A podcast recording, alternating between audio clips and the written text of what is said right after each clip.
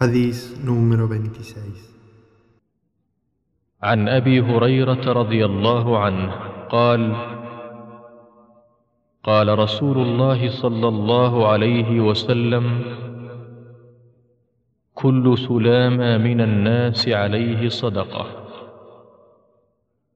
كل يوم تطلع فيه الشمس تعدل بين اثنين صدقة. وتعين الرجل في دابته فتحمله عليها أو ترفع له عليها متاعه صدقة. والكلمة الطيبة صدقة. وبكل خطوة تمشيها إلى الصلاة صدقة.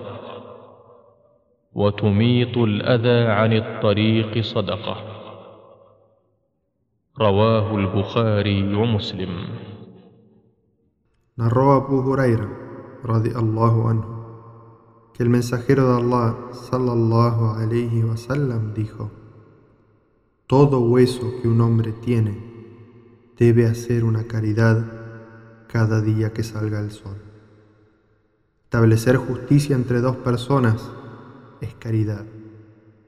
Ayudar a un hombre a subir a su montura, cargarle su bagaje sobre ella, es caridad.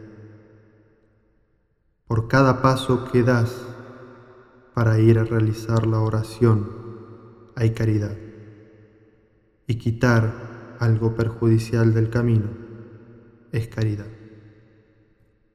Hadith transmitido por Bukhari y Muslim.